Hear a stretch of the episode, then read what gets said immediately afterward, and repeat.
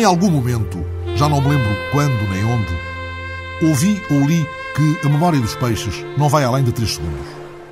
De que servirá ao peixe uma memória assim tão cheia de brechas? Quantas palavras de um sermão conseguirá reter? Ou que rumor das águas trabalha a sua voz, se é verdade que, como ensina o livro das ignorâncias, existe uma arte para pegar na voz de um peixe? Três segundos era o que estava assente. Alguns observadores, mais cínicos, consideraram que três segundos é quanto o peixe, o peixinho vermelho dos aquários, demora a dar a volta ao mundo, ao seu mundo. Mas, entretanto, cientistas de um instituto de tecnologia em Israel acabam de estabelecer que peixes treinados podem responder a alguns sons até cinco meses mais tarde, ainda que os venham a escutar noutro local. Eles treinaram peixes jovens, em cativeiro, reproduzindo sons em altifalantes no momento da alimentação. Depois de um mês de treinos, lançaram os peixes ao mar em liberdade e quatro ou cinco meses depois, escutando o mesmo som, os peixes regressaram. A notícia explica a vantagem deste treino para a piscicultura. Trabalhando a memória dos peixes, sempre se poupa em aquários, funcionários e alimentação. Os peixes podem crescer e alimentar-se já em pleno mar, em liberdade, com menos poluição, e quando chegar a hora, voltam para a rede e para o prato. Li a notícia como se escutasse uma velha cantilena cantada pelo Milton Nascimento. Quem me ensinou a nadar foi o peixinho do mar. Ou como se revivesse as quadras de um poema de Drummond, Atirei um limão na água. Aquela que diz, Atirei um limão na água, fez-se logo um burburinho. Nenhum peixe me avisou da pedra no meu caminho. Ou aquela outra, Atirei um limão na água, não fez o menor ruído. Se os peixes nada disseram, tu me terás esquecido? Lá está, a memória e os seus mergulhos no poço sem fundo das águas e dos espantos. Há aquele ditado: peixe velho é bom entendedor de anzóis. Mas mesmo se ela é mais consistente do que se pensava, a memória do peixe pode ser o seu anzol. Pode traí-lo. Pela memória morre o peixe. Tanto mais quanto mais o mar se transformar no seu aquário.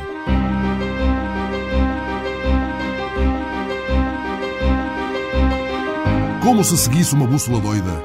Uma baleia franca boreal foi detectada no início deste ano nas águas dos Açores. Tal já não acontecia há 121 anos, ou pelo menos disso não havia registros confirmados, como aquele que acaba de ser feito pelos investigadores do Departamento de Oceanografia e Pescas da Universidade dos Açores. Se nisso tiver algum interesse, pode consultar o sítio eletrónico deste Departamento da Universidade dos Açores, www.horta.uac.pt.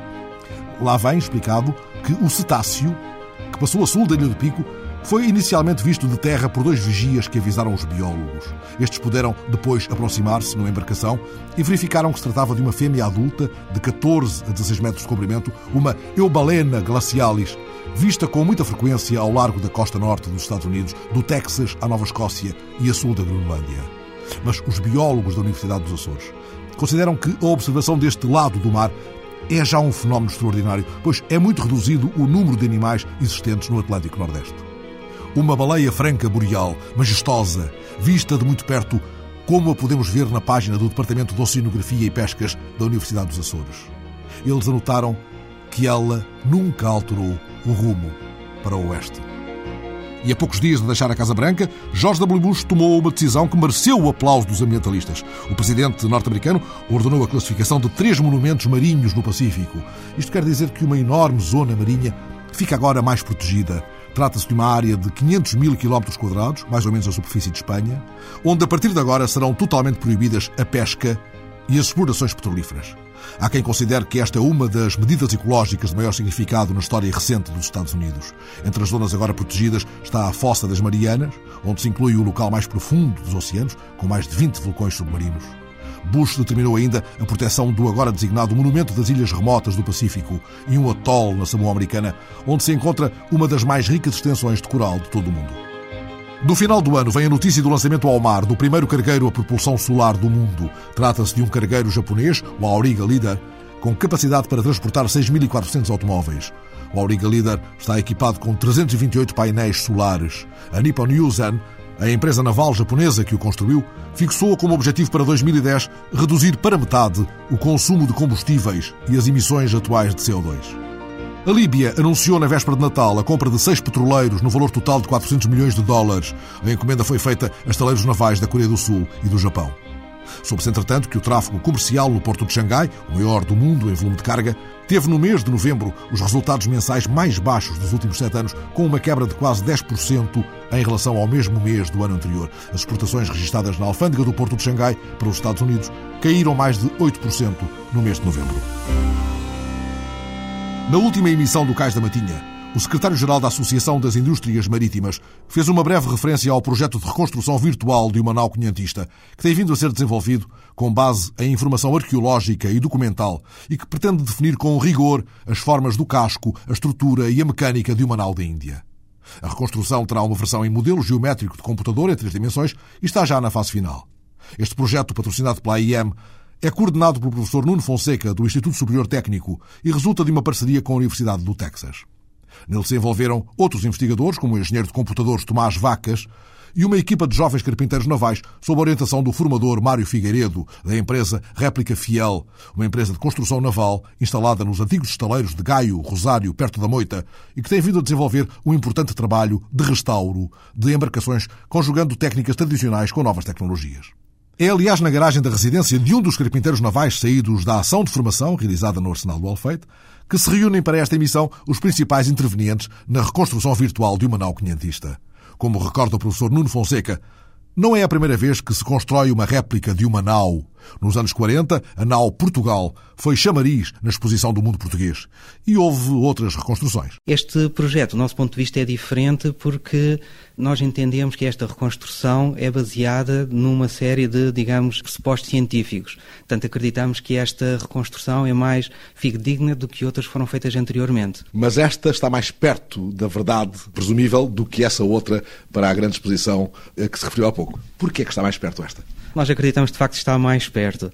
E acreditamos está mais perto porque neste momento estamos a basear, para fazer esta reconstrução, estamos a basear essencialmente, digamos, em, em três elementos. Estamos a basear em iconografia da época, que foi com certeza o que outras pessoas fizeram antes, mas também nos tratados e construção naval portugueses de, de, dos finais do século XVI, início do século XVII, que foram dos primeiros tratados de construção naval que apareceram no mundo. Portanto, estamos a basear nestes textos antigos, nestes textos coevos, Estamos a basear também, cruzar esta informação com iconografia, portanto, pinturas e gravuras da época, e estamos a juntar ainda uh, resultados da análise de vestígios arqueológicos. Portanto, pela primeira vez, nós temos uma nova portuguesa que foi uh, investigada por arqueólogos uh, náuticos, foi a presumível Nossa Senhora dos Mártires que naufragou à entrada do Rio Tejo, e nós estamos a usar os resultados desta análise para cruzar juntamente com esta outra informação para fazer esta reconstrução.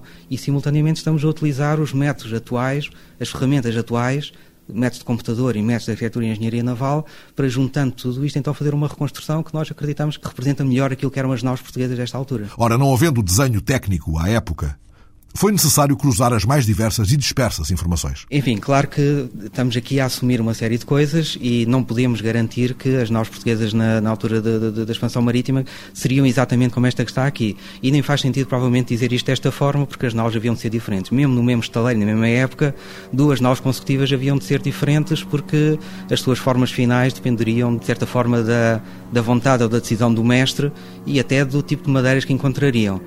No entanto, esta digamos, este levantamento que nós fizemos é plausível e é um resultado possível daquilo que seria o manual daquela altura. Portanto, eu disse há pouco, nos baseamos em tratados de construção naval e neste caso estamos a basear no livro da Fábrica das Naus, do padre Fernando Oliveira. O mesmo padre Fernando Oliveira que escreveu a famosa Arte da Guerra Naval, recentemente reeditada. Penso que fez também a primeira gramática portuguesa, que parece que tem muita qualidade, ainda hoje em dia é reconhecida como tendo muita qualidade, e fez uma série de trabalhos também na área da construção naval e dos primeiros feitos a nível mundial e a nível europeu. E como eu estava a dizer, nós seguimos este Tratado de Construção Naval e este Tratado de Construção Naval dá uma série de receitas, que são descrições, como disse há pouco, não há desenhos técnicos nesta altura, não havia procedimentos de desenho técnicos, nem mesmo procedimentos de documentação técnica e de projeto. Portanto, nós seguimos estas receitas dadas pelo padre Fernando Oliveira neste livro e fizemos desta forma parte da reconstrução. Esta informação foi cruzada com a análise dos vestígios arqueológicos, os arqueólogos náuticos, neste caso o professor Felipe Vieira de Castro, da Universidade do Texas, de facto chegou à conclusão que estes vestígios, tudo indica que de facto seguem o modelo do Padre Fernando Oliveira e isto permite, digamos, definir uma série de condições fronteira da forma da geometria da nau. Depois é preciso também, digamos, extrapolar um pouco ou interpelar entre estas condições fronteira. Portanto, há aqui alguma liberdade, há aqui alguma incerteza na reconstrução final, mas digamos que há grande parte das condições de fronteira estão definidas e, portanto, o modelo final não foge muito àquilo que nós construímos. O professor Nuno Fonseca explica que a principal motivação para este projeto de reconstrução virtual foi o desejo de perceber a lógica de funcionamento de uma nau da Índia, o modo como se resolveram problemas técnicos de navegação que permitiram às cascas de nós dos descobrimentos cruzar os mares do mundo. Essa foi, de facto, talvez a principal motivação. Foi, de facto, compreender como é que estes navios eram construídos e onde é que está a inovação nestes navios, portanto, oceânicos portugueses desta altura. Portanto, estes foram os primeiros navios que fizeram travessias oceânicas cobrindo vários oceanos, que ligaram vários continentes. Enfim, sabe-se que Portugal introduziu uma série de inovações durante o século XV, início do século XVI, inovações em várias áreas, e introduziu com certeza também inovações na construção naval. Portanto, estes foram os veículos da expansão marítima portuguesa, das descobertas e depois da expansão marítima portuguesa. É espantoso como nesta altura ainda são muito pouco conhecidos, não são conhecidos de facto estes veículos. E uma das razões porque não são conhecidos é exatamente porque ou foram muito pouco estudados ou ainda não foram mesmo estudados por uma equipa multidisciplinar, incluindo também engenheiros e arquitetos navais. Portanto, neste projeto o que nós fazemos é juntar uh, várias disciplinas incluindo os arqueólogos náuticos, os historiadores da história moderna e incluindo também os engenheiros e arquitetos navais. Portanto, isto é um projeto multidisciplinar e ao juntar estas várias valências, estas várias competências, conseguimos, estamos a conseguir de facto chegar a conclusões que não sabiam até hoje. E assim a equipa liderada por Nuno Fonseca pretende recuperar conhecimento que é património histórico de Portugal. Queremos explicar depois mais tarde, exatamente com este modelo, como é que estes navios conseguiam fazer estas viagens, tinham duração de uma ida e uma volta, duração de seis meses, à volta de seis meses, a viagem completa durava mais de um ano, ida e volta. Queremos explicar como é que estes navios de facto conseguiam levar muitas centenas de pessoas a bordo, juntamente com toda a carga e animais, durante estes períodos tão longos, por mares que de facto eram muito pouco conhecidos e apenas usando os elementos, usando o vento apenas. Quanto às rotas das viagens de 500, elas são conhecidas, mas este projeto pretende ir um pouco mais longe. Aquilo que nós queremos fazer é explicar porque é que se faziam estas rotas. Portanto, vamos querer utilizar os nossos modelos, tanto experimentais como este modelo físico, como os modelos teóricos, digamos, e numéricos, para cruzar esta informação com a climatologia que se conhece hoje em dia dos oceanos e explicar como é que estas rotas eram feitas, portanto, verificar de facto como é que estas rotas eram feitas, portanto, com todos estes modelos matemáticos que nós queremos implementar. E talvez desta forma conseguir também explicar uma série de coisas que ainda hoje em dia talvez não se consiga explicar muito bem, como por exemplo muitas pessoas com conhecimento nesta área que afirmam que estes navios não conseguiam avançar na direção do vento, portanto só conseguiam navegar, digamos, com o vento por trás. Portanto, estes navios redondos, estes navios de aparelho redondo.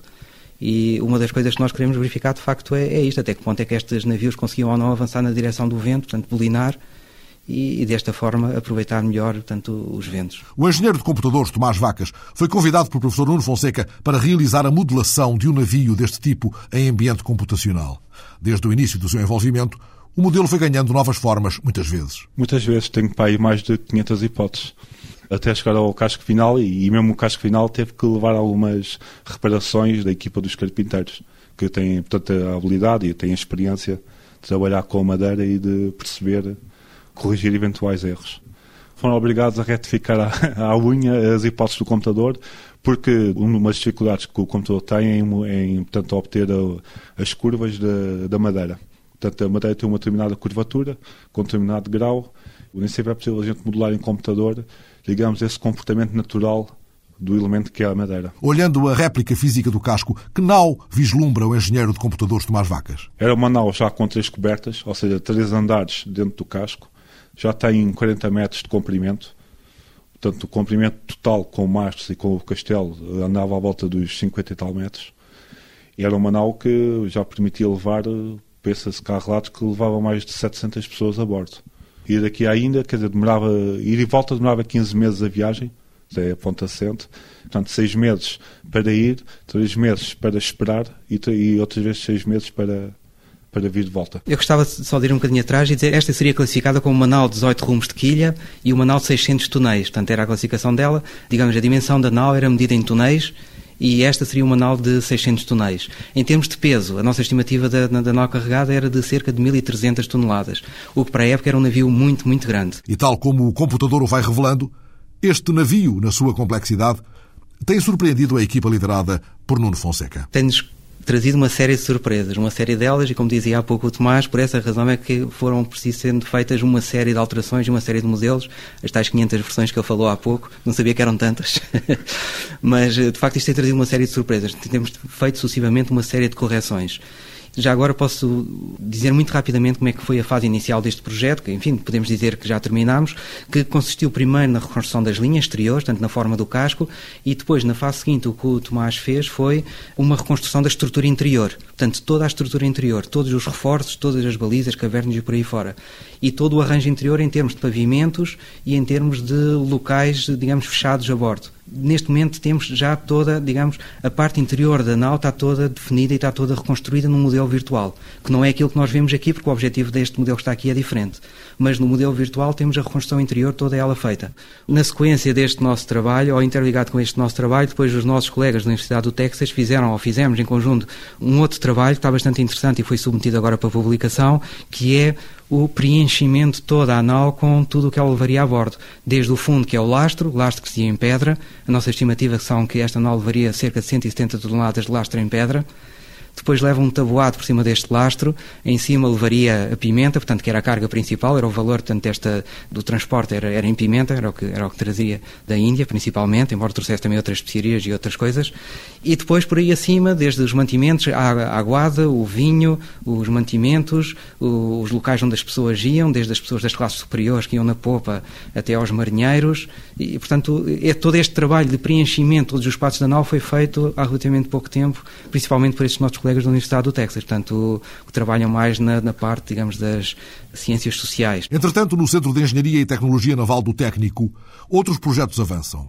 Um deles é também uma menina dos olhos dos investigadores do Instituto, desenvolvendo um conceito de embarcação com propulsão limpa. Nós chamamos este projeto o projeto Hidrocat e este Hidrocat, portanto, isto é um, uma embarcação para pequenas dimensões, digamos até cerca de 50 pessoas, Pode ser, por exemplo, a passeios turísticos com propulsão elétrica baseada em hidrogênio, pilha de combustível hidrogénico e painéis fotovoltaicos. Para este projeto, em parceria com os estaleiros navais de Peniche, há uma candidatura ao CREN que está em fase de avaliação.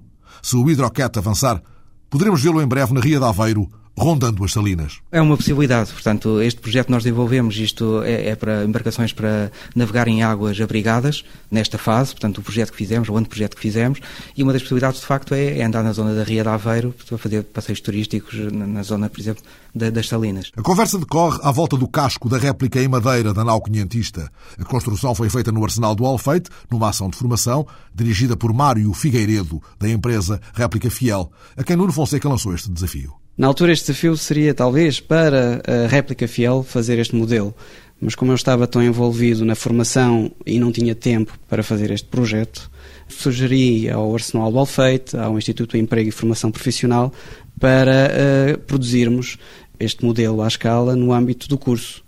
Houve abertura uh, da parte do Arsenal do Alfeite, do Centro de Formação também, o Instituto Superior Técnico financiou os materiais e a mão de obra, nós demos a mão de obra. Mão de obra da formação. E aí estão jovens carpinteiros navais formados durante esta operação. Assim o mercado, em tempos de crise, absorva os seus talentos. Mas qual é o objeto da réplica fiel? O objeto da empresa inicial era a construção de réplicas de embarcações tradicionais, que era de facto a minha grande paixão. Embarcações tradicionais. Uh, faço aqui uma referência à muleta do Seixal, à muleta de pesca, que é de facto a maior paixão que tenho e que espero concretizar mais tarde ou mais cedo.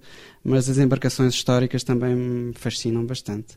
E então o objeto da empresa é a construção de réplicas e restauro de embarcações históricas e clássicas. Porque neste, neste mercado, a construção naval, temos que ser muito flexíveis. Eh, eu não posso dizer não trabalho com fibra de vidro, porque de hoje à amanhã posso não ter trabalho eh, na área da madeira. Então, no estaleiro fazemos todo o tipo de trabalhos, desde a utilização dos das tecnologias de ponta, utilizando colas epoxídicas, eh, carbono, Kevlar, desde esses materiais de ponta até ao material e às técnicas mais tradicionais de construção naval em madeira. Mas a madeira é, de facto, a sua âncora a esta arte? Sim, sim, de facto é. Eh, é pena que eu não possa trabalhar só em madeira porque estaria um, teria pouco trabalho. Este projeto veio desarrumar a sua vida eh, ou não? Sim, o, o dar formação no Arsenal Alfeite uh, desarrumou a minha vida. Não consigo fazer isto em part-time. Tinha praticamente todas as manhãs a dar aulas no Arsenal Alfeite e eu não conseguia desligar-me disso. Não podia ir dar aulas de manhã e à tarde ia para o meu estaleiro.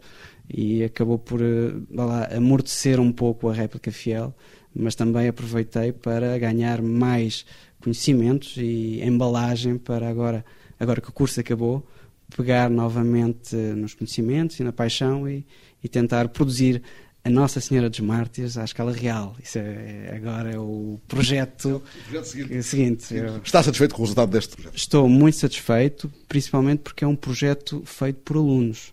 Inicialmente, o, engenheiro Nuno Fonseca, um, ehm, que para mim é um, o infanto Henrique dos tempos modernos, uh, que leva um conjunto de projetos atrás dele, ele perguntava, mas conseguimos uh, ter um, um modelo fiel ao desenho?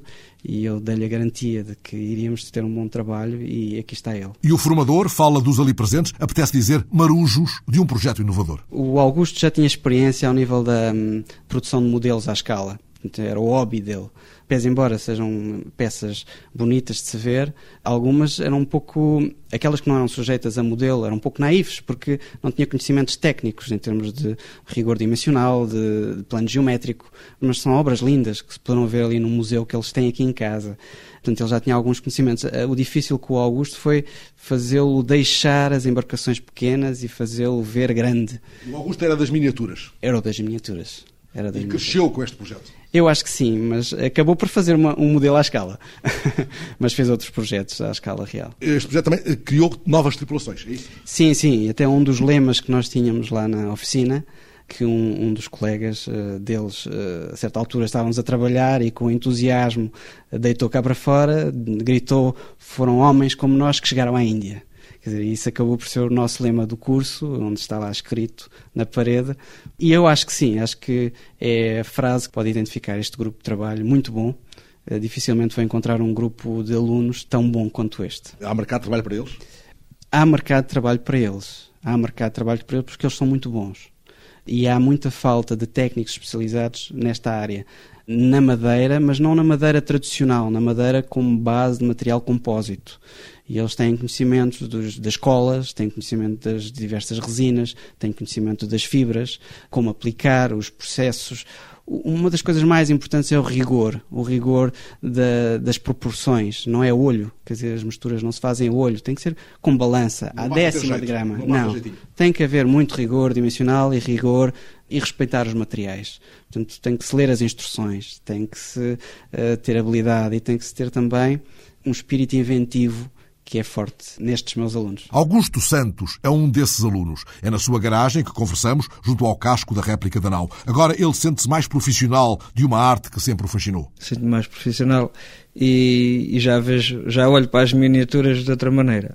Já as faria de outro modo? Mas... Já, já as fazia de outro modo, mas hum, mas a, a, acrescentar àquilo que, que já sabia, uh, ao fim e ao cabo, já aprendi mesmo muito. Eu cheguei ao, eu cheguei ao curso por, por intermédio de um amigo meu que, que, que, que, me disse que, que, o curso ia começar e eu uh, despedi-me do, do, meu trabalho, porque o meu trabalho não tinha nada a ver com, com barcos, era na, nas obras, nas máquinas de construção e de escavação. E, e automaticamente larguei o trabalho, despedi-me e entrei neste curso. Uh, para, para, para completar aquilo que eu, que eu sempre quis saber do, do conhecimento dos barcos, da construção naval. Sente-se um carpinteiro naval? É assim que se designa ou qual é a designação que prefere? Pode ser, exatamente. Carpinteiro naval. É isso que se sente. Exatamente. E David Fontes, o outro formando ali presente? Eu nunca tive ligado a esta área, resolvi me inscrever no centro de formação porque precisava tirar um curso, me especializar numa área. Então resolvi me entregar na área dos barcos tirei o curso e estou ligado a esta área. Portanto, a maior vitória pessoal posso dizer que foi conseguir mesmo trabalhar e especializar-me nesta área, foi trabalhar na fragata Dom Fernando II e Glória, foi também trabalhar em conjunto com o meu colega Augusto, poder construir embarcações à escala e, quem sabe, um dia poder construí-las à escala real. Essa, para mim, é a maior vitória. O formador Mário Figueiredo explica porque é que a fragata Dom Fernando e Glória é para aqui chamada. O curso começou exatamente com essa função de criar carpinteiros navais para fazer uma reparação de fundo na fragata Dom Fernando II e Glória. Eh, portanto, houve um, um, ano letivo, foram quase, sim, um ano, em oficina, em escola, onde fizeram um conjunto de modelos, no e mesmo no Arsenal Balfeito, no centro de formação, E depois o estágio foi feito na Fragata Dom Fernando, onde fizeram um trabalho fantástico. Para mim, isto deu expectativas. Oh, David, qual foi o grande gozo de andar lá na fragata? Um grande gozo. Posso dizer que foi fazer construções grandes. Para mim foi esse o grande gozo. E poder construir em grande e saber que estava numa embarcação histórica, para mim esse foi o maior gozo. O que é que você acha que está aí à sua espera?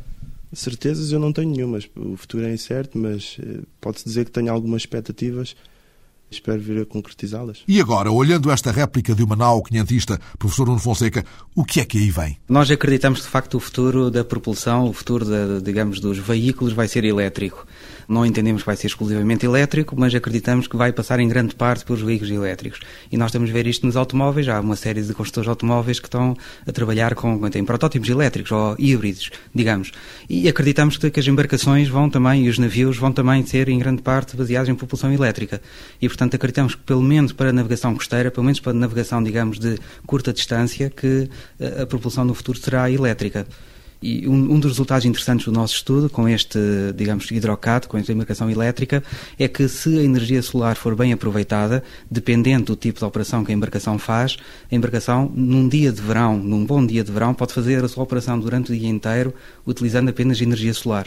E isto é bastante interessante, é muito, muito interessante para além da, enfim, para além da propulsão elétrica, tem uma série de outras vantagens, que é o silêncio, a ausência de vibrações, eh, não poluir e por aí fora mas enfim, é independente também dos combustíveis uh, dos hidrocarbonetos.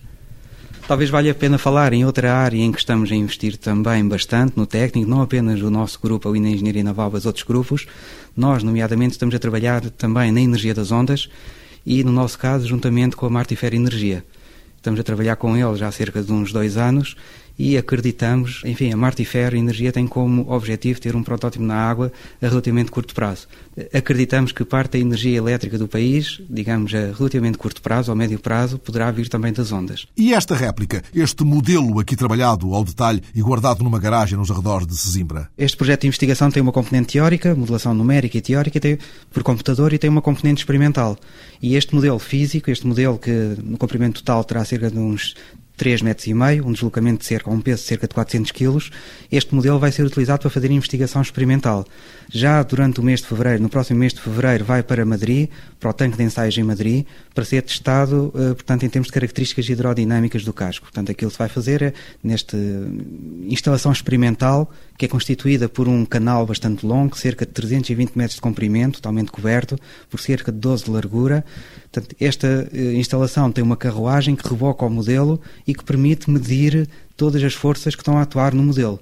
E nós vamos utilizar a análise destes resultados para juntar ao nosso modelo eh, teórico. Por outro lado, vamos também instalar toda a mastreação, mastros, velas, eh, as enxárcias, escotas, e vamos ter um modelo com controle remoto, com comando do leme e também das, das velas, para tê-lo a navegar no mar em condições normais de vento e tê-lo todo instrumentado para medir velocidades, ângulos com o vento, uh, adorno, ângulo de deriva, uh, movimentos do navio, portanto, para fazer todas estas medições e para fazer a aquisição de dados. Portanto, há de transportar um computador para fazer a aquisição de dados, com controle remoto. Portanto, vamos reproduzir a esta escala, a escala 1 para 15, o modelo a navegar, mas neste caso mesmo no mar na Baía de Cascais ou na barragem do Alqueva, enfim, ainda havemos de escolher. Mas isto há de ser mais para meio deste ano. Lá para o verão, no mar tranquilo, longe das tempestades.